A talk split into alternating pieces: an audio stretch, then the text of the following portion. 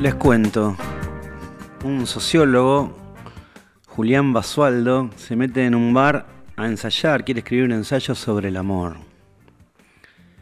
No le viene nada a la cabeza, está nada frenado, trabado, y delante suyo una editora y un poeta casi retirado inician un romance. Él lo ve con sus ojos y decide pasar del ensayo a la no ficción. Esto sería una de las tantas aristas de las cosas que se pueden decir de Amor, la nueva novela del gran Juan José Becerra. Juan José Becerra además está del otro lado para conversar y decir mucho mejor las cosas que yo no puedo decir. ¿Cómo anda Juan? Acá Rulo, estamos en Librox. Hola Rulo, querido, no, ojalá pudiera decir algo, ojalá, ojalá, no puedo decir nada. Estás contento, te están, te están lloviendo unas hermosas reseñas, este, me imagino que un montón de gente te está escribiendo, tenés un, público muy tuyo y la novela está buenísima. Eh, bueno, viste, yo no, no, yo entro en una, en una situación en una dimensión de vergüenza cuando cuando escribo un libro y, alguien me alguien me dice algo independientemente de lo que me digan digamos pero pero a veces eh, me va peor con los elogios o sea ah, bueno algo me pasa no no pero vos sabés que es algo que eh, algún día tendría que reflexionar sobre eso te juro que no es falsa modestia no no no digamos no sé qué es pero es algo verdadero es una incomodidad que yo creo que digamos si me pongo a pensar por ahí tiene que ver con, con el hecho de que escribir es una, es una experiencia de soledad extrema, extrema, extrema, total. Sí. Este, y, cuando, bueno, cuando la experiencia se termina y después uno por vanidad o, porque no lo puede evitar termina aceptando que, que, el libro se publique o promoviendo que el libro se publique, empiezan a haber relaciones como exteriores de algo que es muy, muy íntimo. O sea, es tan íntimo como, digamos, no, no, no, no, sé si, no sé cómo explicarlo, pero me parece que es de, todas las cosas que, que, a mí me pasan vinculado a lo que podemos llamar vergüenza, sí. es la que verdaderamente me avergüenza. O sea, me, o sea, me encanta escribir sí. y me avergüenza mucho también a veces, eh, digamos, bueno, nosotros somos, somos conocidos, somos amigos, tenemos una relación, entonces Quiero decir, y aparte yo no me doy cuenta que estamos hablando por radio, para mí me da lo mismo, podría ser por tele, qué sé yo. Eh, lo único que, comprendo de esta conversación es que estoy conversando con vos, pero, pero me, me, da pudor eh, explicarme, ¿viste? Eso no, no, no, no sé por qué, tendría que, tendría que contratar un psiquiatra. Sí, bueno, Estoy hablando con Juan José Becerra, creo que voy a cortar y vamos a pasar música hasta las 8. No, yo, también te creo, además de la cuestión de, tuya, de, la timidez, que la entiendo perfecto porque a mí si vos me querés hacer pasar un mal momento, llevame un cumpleaños, no quería hablar de mí, pero bueno, justo me decís tocar un tema en un asado y me quiero matar, tengo que tener un copete encima porque si no me da vergüenza. Sí entiendo un poco esa cosa de, que nos gusta mucho o te gusta muchísimo hacer lo que haces, pero después la socialización, todo eso ya es otra cosa. Pero también, me adelanto, había anotado algunas preguntitas para hacerte, también me parece que tiene un poco que ver con, algo que está en amor, sobre todo en, las entrevistas al poeta Antonio Castillo, que por momentos me parece que piensa muy, parecido a vos, en algo que alguna vez dijiste también, de que el oficio del, del escritor era un poco como el de camionero, que había que sentar el culo ocho horas por día y listo, darle para adelante. Me parece que en un punto esto que decís también lo vinculo a cosas que están en, muy presentes en esta novela y en toda tu obra, que es también sacarle al escritor, ¿no? Esas ínfulas, ese lugar sagrado, ¿no? De Dios aparte. Bueno, sí, eh, sí, sí, sí, estoy de acuerdo, digamos, con que esa puede ser una eh, una bandera, no sé si una bandera, digamos, una curiosidad mía. Eh, porque así como, como esta timidez de la que te hablo es la única timidez que yo reconozco en mí, la única que tengo, te diría que para lo único que soy tímido para eso. Sí. Por otro lado, justamente por, por razones contrarias, cuando me pongo a escribir, eh, en esa intimidad de la que hablo, que es, que es este, extrema, ahí yo me siento como en un espacio de libertad donde puedo formular algunas ideas que por ahí no me animo a, a digamos, a postularlas en, un, a un nivel social. Okay. Que, me da, que, me da vergüenza, digamos, porque, si, porque me da vergüenza y además tiene un costo. pero pienso que sí, que el escritor, eh, primero que no sé muy bien qué es ser un escritor, eh, quiero decir, la figura del escritor es un invento, eh, es, como, es como más allá de la, de la experiencia de escribir, que para mí están totalmente desconectadas, es decir, son dos trabajos diferentes. Ah, ok. O sea, por un lado escribís y por el otro, por el otro lado, si querés, te haces el escritor. Pero es un trabajo también que hay que asumirlo como tal, ¿no? Es como ser eh, publicista de sí mismo. Exacto. Sí, sí, pienso, pensaba en, en Aira y en Lugones, que escribe Lugones, ¿no? Como su contrafigura, eh, ¿viste? Como que, o, pensaba, por ejemplo, en la, vez que fui a la feria del libro y estaba Carlos Fuentes, y era como que, en realidad, Fuentes hablaba, pero parecía otra cosa, un embajador más que un escritor. Tal cual, sí, sí, sí, sí. Eh, mira, eh, yo tengo una relación con Fuentes, una relación de competencia con Fuentes, en la que eh, te imaginas quién ganó y quién perdió. o sea que cuando, cuando publiqué mi primer libro en España, que no me acuerdo en qué año fue, pero bueno, es cuestión de googlear, no cuando publiqué mi libro, sino cuando murió Fuentes. Sí. Me, el, editorial Candaya, que es una editorial chiquita de, de España, pero con, digamos, muchos recursos humanos eh, en el sentido de la intensidad, no de la cantidad. Entonces me, armaron como una ronda de entrevistas en varios lugares, estaba en Barcelona en ese momento, y justo cuando tengo que salir al ruedo, que era una cosa nueva para mí, viste, yo vivo en, en, un aljibe, sí. eh, justo muere Fuentes. Entonces, por ejemplo, iba a la, a la, mm, no sé, a la agencia F y me decían, ah, sí, sí, teníamos una entrevista con vos, pero aguantá que como murió Fuentes, eh, tengo que escribir la necrológica de Fuentes. Y a cada lugar donde iba me hacían la, la mansadora, ¿viste? Tenían que, tenía que esperar que escribiera sobre Fuentes, me pareció muy justo. Claro. Y aparte, aparte es un, es un tipo de lugar que a mí me gusta ocupar, el lugar de, del figurante mucho más que el del protagonista. Claro, el del antifuentes en un punto. sí, bueno, Fuentes como presidente. Claro, claro, sí, sí. Estoy hablando con Juan José Becerra que escribió Amor, que está buenísimo. Son, alguien me dijo, mirá que son 450 páginas, pero se leen, tienen un ritmo infernal. Además, justo, justo vos hablabas de la intimidad y yo decía, eh, y también te había leído que, hablabas de Sager, en algún momento decías, le falta humor. Y yo pensaba en esa intimidad tuya al escribir y decía yo me imagino que vos, justamente, Fuentes decía, si ven a un tipo leyendo eh, en un árbol, está leyendo el Quijote, ¿no? Y riéndose, perdón. Eh, si ven a un tipo leyendo y riéndose, está leyendo el Quijote. Decía siempre Fuentes. Pero pienso, pienso en vos, que además tus libros tienen muchísimo humor, pero pensaba en vos solo, escribiendo y cagándote de la risa solo. ¿Pasa eso? Y a veces pasa, sí, sí. A veces me pasa Mira, y no sé si no escribo para esos momentos, ¿eh? Para reírme como un boludo del chiste que hago yo, además, porque es ridículo, ¿no? El que se ríe del propio chiste es como lo peor. Pero a mí me gusta eso. Es que hay momentos hay cosas muy cómicas, por ejemplo, Yets, eh, Kids, el Choto, por ejemplo, cuando enumeras poetas, bueno, cosas muy graciosas. No, pero eh, ¿sabes qué pasa? Que en realidad uno es un chiste propio, pero se lo hace a alguien, porque el personaje... Okay de alguna manera es como una especie de muñeco que uno está, cuyos movimientos uno está administrando, está administrando su lenguaje y también está administrando el, el, momento en que le das el palo. Claro.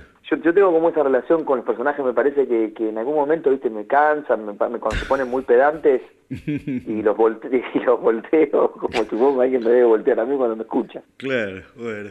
Qué grande Juan, Juan José Becerra. Para mí, tu novela número 9, 8, no sabemos, eso no lo vamos a discutir acá. No, no, eh, pero bueno, eh, hermosísima. Y también pensaba otra cosa que te escribí mientras eh, le iba leyendo, decía que bueno que está. Y le digo, están tus temas. Y vos me dijiste, mi tema es uno solo. Y me, marcaste un acertijo, ¿no? Yo después, Pablo Perantuono, amigo en común de la agenda, me dijo, escribí algo. Yo había, me puse a releer también otras novelas tuyas. Escribí algo, pero pensaba, los temas deben ser claro. Después caí.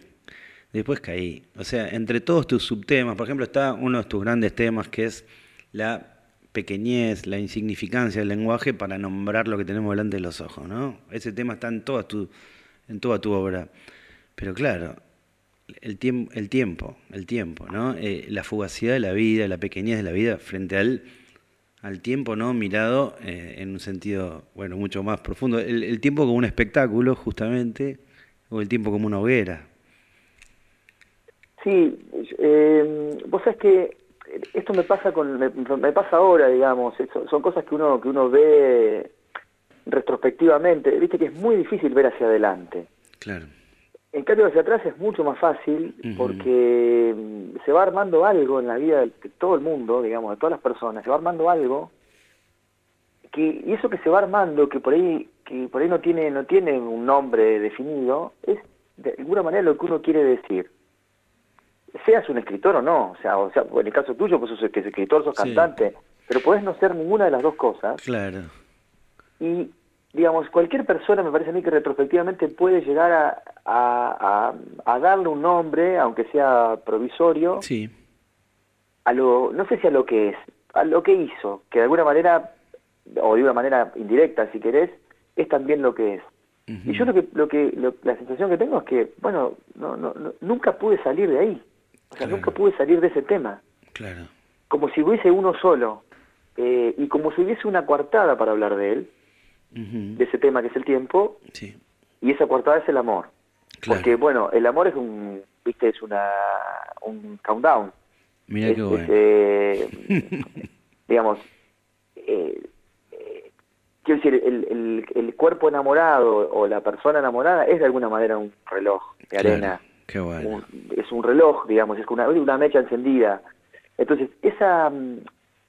Mm, ese, y, aparte de otra cosa, me parece a mí, que, es fundamental para, para tener en cuenta quizá deducir, o yo en este caso deducir por qué medio que dediqué la vida a eso. Sí. Porque al mismo tiempo que el amor es una cuenta regresiva, es la única competencia que hay. Eh, respecto, digamos, de esa opresión del tiempo sobre, el, sobre las cosas digamos, la, persona enamorada eh, tiene un poder suspensivo que, que, se parece a, a, un mandato mágico eh, y que cuando las personas enamoradas sienten ese poder, eh, se vuelven megalómanos, ¿viste? Arrogantes, artistas. Porque para, para esos momentos el tiempo no transcurre. Y yo creo que son los únicos momentos en los que uno que vive, digamos, este, sosteniendo la presión del tiempo, sí. Eh, es capaz de decir, bueno, eh, la fuerza que estoy haciendo para que no corra, eh, produce el efecto de que por un instante no, no corre. Es una ilusión, obviamente, pero yo creo que la única manera de sentir, de sentir que tiene realidad material esa ilusión, es cuando uno está enamorado. Ah, mira qué grande. Después nunca más, porque en el trabajo eso no te pasa, ¿no? Obvio. No sé, pensaba mientras hablabas eh, en ese, para mí uno de los momentos donde el tiempo se me va totalmente a la cabeza es cuando escribís. Pensaba en eso vos escribiendo. Bueno, ese, ese también es otro momento como de perforación del, del, curso ordinario del tiempo. Que entras como en una cueva, ¿viste? Entras como en una dimensión... Claro. Quiero decir, el tiempo pasa, porque es un tiempo físico, el tiempo de la escritura, uno está sentado, escribe, pero me parece que hay como conexiones con, con, de algún modo, con algún tipo de retroceso. Mm. O, o, en todo caso, de avance. Quiero decir, no, no, no las cosas no suceden a la misma velocidad. Y si bien es un simulacro o es, un artificio, sí. el efecto es un efecto de realidad. Es real, claro. Entonces es, como falopa, ¿viste? O sea, no, no salís. Menos mal que lo dijiste vos, pero también estaba, estaba pensando en Proust, por supuesto, y en Bergson, ¿no? Eh, en, esas ideas, ¿no? Eh, bueno, obviamente, tu, tu, obra a nivel prosa, yo digo que es heredera de, de Saer, pero Saer también es heredero de Proust y de ahí, ¿no? Me parece que, y bueno, el, cuál, cuál es el título de la gran novela, ¿no? La novela total de Proust. Sí, eh, yo siempre me sentí como muy tributario de la subordinada. Claro. Eh, sí, sí, sí. Digamos, en, algún momento de mi juventud, de como digamos, digamos en el comienzo del deseo de escribir, em, yo pensaba que, poder eh, componer eh, frases con oraciones subordinadas era inevitablemente eh, el reconocimiento de que quien lo hacía tenía algún tipo de virtud. En todo caso, más virtuoso que un escritor minimalista. Yo creo que eso tiene que ver con la formación del, de, lector que tengo. Claro. Proust, Saer, digamos, y muchos otros. Faulkner, eh, claro. Entonces, pero después me di cuenta que eso eh, en algún momento podría llegar a barroquizar la prosa por una cuestión de identificarse con algo que no es de uno. Sí, porque era evidente que si yo tengo admiración por la prosa de Proust, sí. o tengo admiración por la prosa de Saer, eso no significa que esa sea mi prosa. Entonces creo que encontré como un punto intermedio que es, eh, o que ocurrió cuando sentí que, que uno tiene su propia velocidad, que uno tiene su propia dicción, que tiene su propio tartamudeo, y, y que el idioma propio no está tanto en el estilo, sino como en, en elementos menos pretenciosos todavía. Está como en la manera de hacerse entender. Perfecto. ¿No? Entonces, cuando digo la manera de hacerse entender, puede sonar a que, a que hay como una voluntad o, una especie de mensaje interior que, que, te dice o le dice al escritor que hay dentro de uno o a uno de los escritores que hay dentro de uno, che, hacete entender, no, no compliques, o sea, no... No barroquices, no barroquices, no, no te extiendas, no gastes el pólvora en chimango. El hacerte entender no es una cuestión de que uno quiere eh, reducir la literatura eh, a un registro propagandístico, sino justamente hacerse entender en el sentido de que hay algo de uno que tiene que ser formulado. y, me parece que el idioma con que es formulado lo de uno, en el caso que lo de uno sea de uno, como uno sospecha y no de otros, que por lo general es de otro más que de uno, debe ser hecho de una manera soberana, sin, eh, o sea, evitando la tentación de emular las, las prosas que uno ama, porque esa es una trampa también. Sí, sí, te entiendo perfecto. Y te iba a decir, si ese momento no se da en tu obra, en el cuarto libro, en toda la verdad, vos ahí empezás a, a salirte de un lado y buscar eso que decís, que es tu voz, que es un poco eh, combinar los elementos. Sí, sí, porque yo creo que sí, es cierto lo que decís, e-, ese es el libro posiblemente, ese es el momento, es un momento en el que quizás yo haya sentido, porque no estoy hablando de pensamientos, porque si hubo pensamiento no lo recuerdo, no, no creo que lo haya tenido. Claro. Una sensación, la sensación de que es mucho más cercana a la voz que la escritura, que la escritura es mucho más artificial que la voz. Okay. Primero, en primer lugar, porque la voz está llena de imperfecciones, imperfecciones, lagunas, suciedades, errores. Eh, la escritura es como la represión de la voz. Y yo traté, creo que a partir de ese momento, de decir, bueno, miren, yo hablo así, sí. puede ser un desastre esta, esta modalidad, con lo que tenga de coloquial y, con el barro que arrastre. Sí. Pero a mí no me va a importar eso porque me parece que es una fuerza mucho más genuina, genuina que la de la escritura, que me parece muchísimo más fingida. Te sigo, no sé cómo te estoy siguiendo, porque además pienso también en términos futboleros para entendernos. A mí me volvieron locos, releí Atlántida y miles de años me encantaron, pero sí pensaba que que no hay párrafo donde no esté súper laburada la prosa. Es que eh, es, como, es como escribir como si fueses, no sé, Bernie, ¿viste? o sea, un ministro de seguridad de tu escritura. controlando, Eh, o sea, controlando. el tema del control para mí eh, es una calamidad en, en, el acto de escribir. Claro.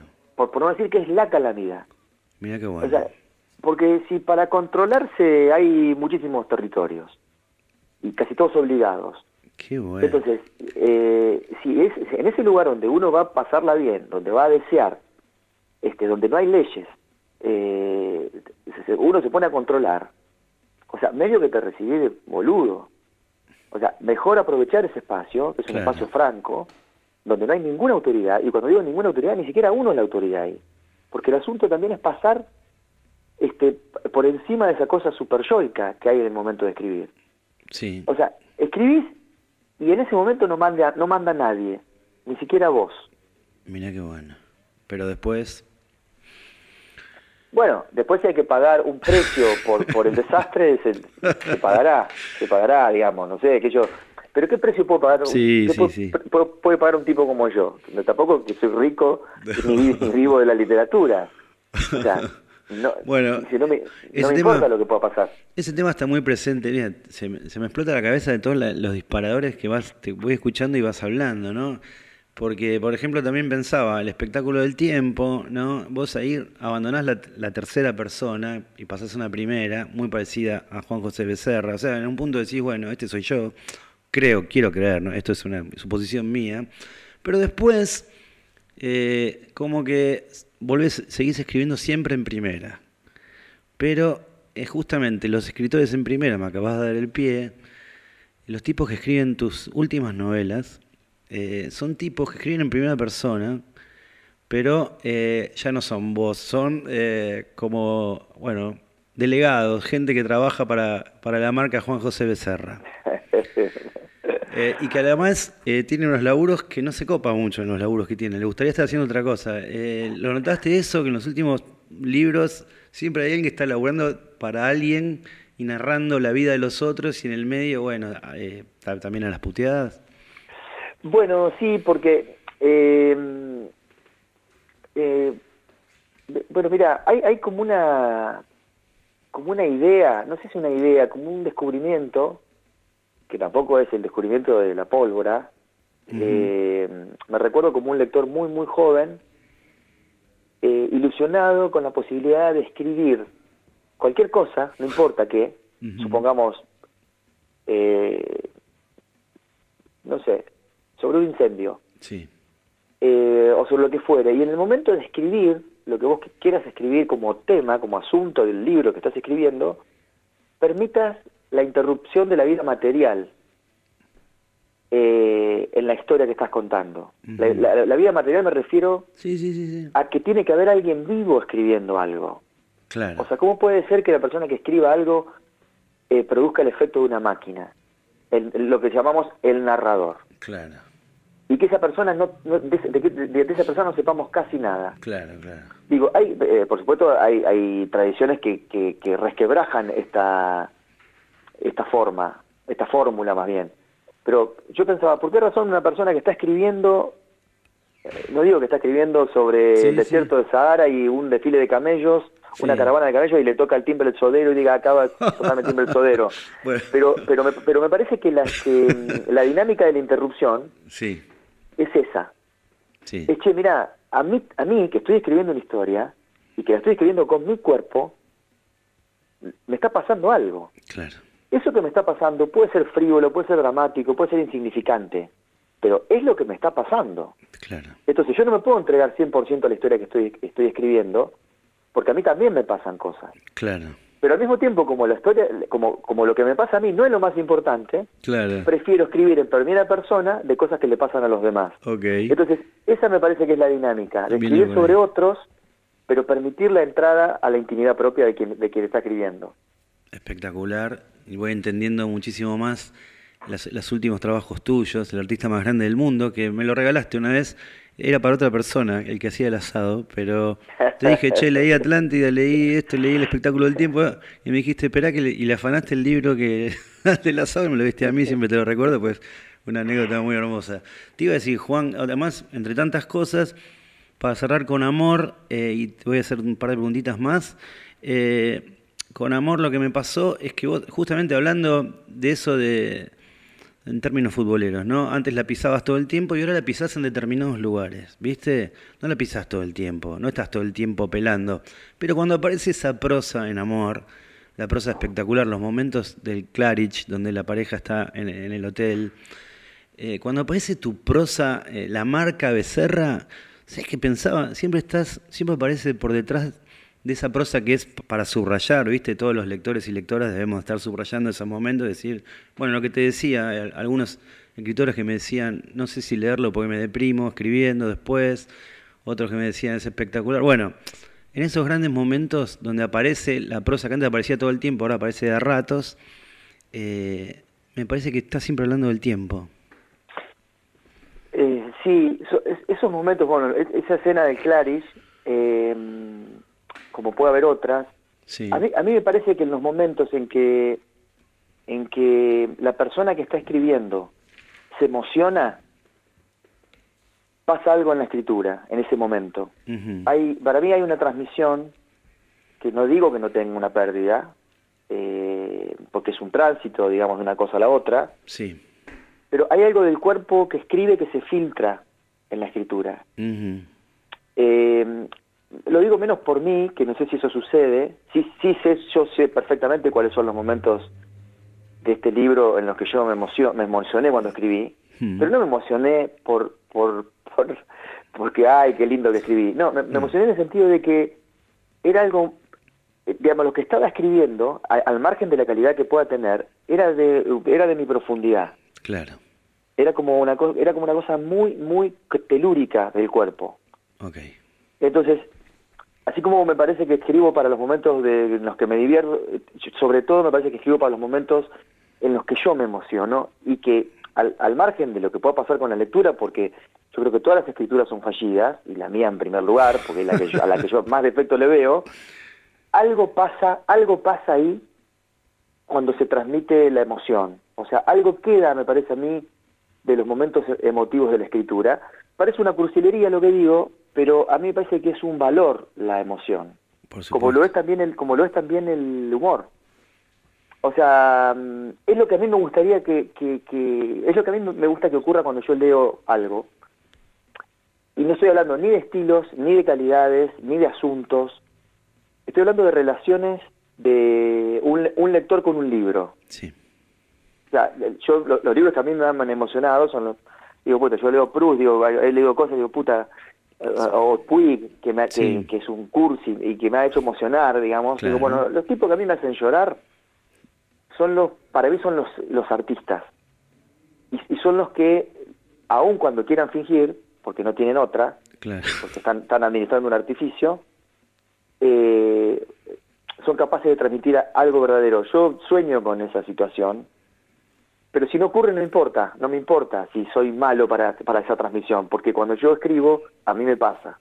Y si le pasa a mí no me importa pues si le pasa. O sea, me gustaría que le pase a los demás, pero si no le pasa a los demás no pasa nada pasa y pasa un montón. Eh, Juan, la verdad que el amor está buenísimo, pero de verdad te lo digo, y mira que vengo leyendo toda tu obra, pero me pareció como que, no sé, en lo personal, eso es tan personal, ¿no? Eh, me parece que, que, bueno, igual vos, vos sos el espectáculo del tiempo, eso no lo tenés claro, ¿no? O sea, ¿es tu obra total? ¿La considerás o, o...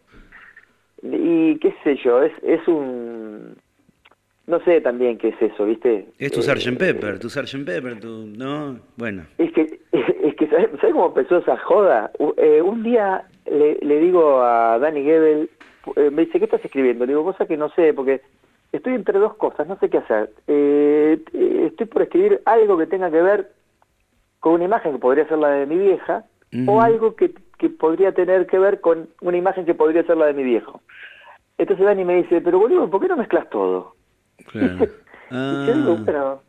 es, como si, es como si yo quisiera decir ahora quiero hacer una tarta de, quiero hacer una pascualina y no sé cómo se hace, y venís vos y me decís, no, mira, tenés que poner huevo, poner verdura, poner...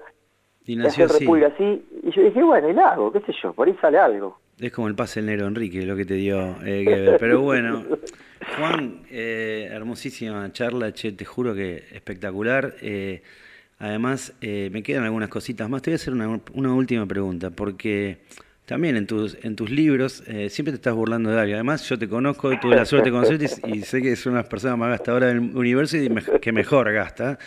Pero, eh, bueno, venís con, vamos con la, con la industria, no sé, del arte, el, entretenimiento, bueno, las series, puede ser cualquier cosa. Y acá le tocó, como en toda la verdad, a la industria del libro. Pero hablas mucho y siempre están dando vueltas los fantasmas de escritores y sé que, que vos ese laburo lo haces, y lo haces en libros muy hermosos. Estuviste en el libro de Antonio Viravent, eh, tres puede ser. Y, sí, sí. Y, bueno, lo acompañé, digamos, no, no, hice nada, no escribí ni una palabra. Pero bueno. Lo, leí, digamos, lo fui como, bueno, si me hacía consultas, obviamente es un amigo. Mira qué bueno, qué bueno saberlo. Acá te tengo agendado. Y la otra pregunta, la otra pregunta es, eh, bueno, este eh, participaste de uno de los libros para mí del año, ¿no? Que es un libro precioso, justamente conmovedor por momentos, muy muy conmovedor, que es el libro Conociendo a Perón de Juan Manuel Valmedina. Bueno, sí, en realidad hice un trabajo de, edición. es un libro, es un libro extraordinario totalmente escrito por él. Ah, ok, ok, quería saber. Porque además, Si no, ahí te puedo asegurar que ahí no hay ningún ghostwriter. Ah, ahí estamos hablando con una, persona con mucho carácter. No, no, no. Este, Quería saber porque eh, un par de amigos en común me dijeron lo escribió Becerra. Ah, sí, digo, bueno. No, no, no, no. Ah, bueno, quería saber cuál. No, no. Yo, yo fui el editor del libro, que, es muy diferente. Ok. Eh, y me encantó, digamos, porque. Primero porque lo conocí, digamos, el libro está buenísimo y me, me, gustó, es una especie de mito. Claro como que te hablan, no sé, como que, que existe este tipo de verdad, verdaderamente, o es, o es un invento. Y además de que es una persona encantadora, sí. Eh, yo me, daba cuenta mientras me pasaba las cosas que escribía que iba a ser un colazo porque, porque, porque es una persona que habla como desde el interior de un misterio. Porque si a vos te, te, dicen, ¿qué fueron esos años entre el 70 y el 74? ¿Qué pasó acá? y, todos nos mareamos un poco, porque hay como un exceso de información y una falta de exégesis. Y él, que fue un protagonista, para mí lo que yo creo que lo, la clave de ese libro, para que, se haya convertido en un gran libro, es que él es un tipo que ha sido protagonista de esos años, protagonista como de las entrañas de esos años, y ha sabido esperar el momento de contarlos. Claro. Entonces, eh, eso para mí, esa pausa, que duró décadas, sé, casi 50 años, 50 años. Sí. O sea, esa, esa, esa pausa de 50 años, vos fíjate, 50 años. 50 años maceró, claro. Eh, Maceraron. hablando, hablando con él, no sé qué me decía, no, bueno, pero por ahí me, me reprocho no haberlo dicho antes. Y bueno, no, pero es, como si, si a Proust le, decís, le hubieses dicho, mira, eh, salvando las distancias de género, ¿no? Le decís, no, mira, vos tenés que escribir inmediatamente después de ir a las reuniones sociales donde, hablas al pedo. No, el tipo esperó y después escribió. O sea, hay como una especie de acumulación, no solo de, información de, de, Abel Medina, que siempre estuvo en él, sino de reflexiones, de, O sea, ¿sabes qué la impresión que me da? No escribió ese libro hasta que entendió lo que pasó. Mirá qué bueno eso que decís. Cuando lo entendió, lo escribió. Espectacular. Y, y, aparte, y todos entendemos un poco más lo que pasó. Eso por supuesto, y además otra cosa, eh, lo entendió después de nada, de toda la vida, ¿no? Eso también. Después de toda la vida, sí, sí, después de toda la vida. O sea, es un tipo, eh, no, se, no se apresuró, o sea, es como, es como la antiansiedad. Claro. Mirá que ha tenido, ha tenido oportunidades de, de chapear con, con, con con esa con ese trabajito que hizo para el regreso del Perón y sin embargo el tipo murió mudo, 50 años. A nosotros en dos, dos asados nos duraba, esos secretos. No, pero aquí... No, en el avión ya cuando venís de allá te lo contaba que está al lado Por WhatsApp, cadena de WhatsApp. Juan José Becerra, pasaste por aquí, te agradezco un montón, siempre nos atendés, conversamos un montón, hermosísima charla. Yo te mando un abrazo gigante, te digo, tenía un programa ómnibus para hacerte preguntas, pero bueno, me guardé un montón, eh, estamos cerrando el Librox de hoy, pero te mando un abrazo grande, espero verte pronto y bueno, llevarte también los, los vinos de acá, de Oeste Vinos, que, nos regalan en cada programa para los invitados. Y bueno, ahí están en Ituzaingó, ¿no? Estamos en Ituzaingó, cerca de acá de Castelar, que a veces eh, sé que andás por acá. No sé por qué, si tengo digamos, lo, llevo en el corazón, tú ah, ¿por, ejemplo, sé, eh, eh, y no sé por qué, sé que eh, había boliches como chocolate, puede ser, hace muchos años. por acá cerca, más o menos, zona oeste. otro que se llamaba New Age. Ahí me mataste, pero bueno, tampoco soy niño. Conozco, conozco, conozco mucho el pasado de los años 80, 90. Ok, bueno. Algún día voy a hablar de eso. Bueno, eh, el próximo libro. No, escúchame, te agradezco un montón, en serio, Juan, eh, todo este tiempo y bueno, hermosísimo, bueno, muchos éxitos que seguro los vas a tener con amor y nos estamos viendo. Dale, dale, Rulo, querido, un abrazo. Muchas gracias, buenísima la charla. Bueno, igualmente un abrazo gigante para vos y para tu gente. Pasó Juan José Becerra por aquí, por Librox, ya estamos cerrando el programa de hoy.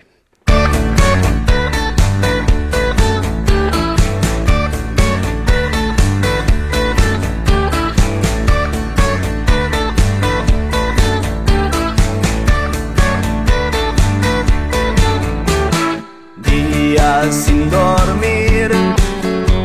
Cruzábamos los ríos a nado. Sonaban las canciones al mango. Era el amor.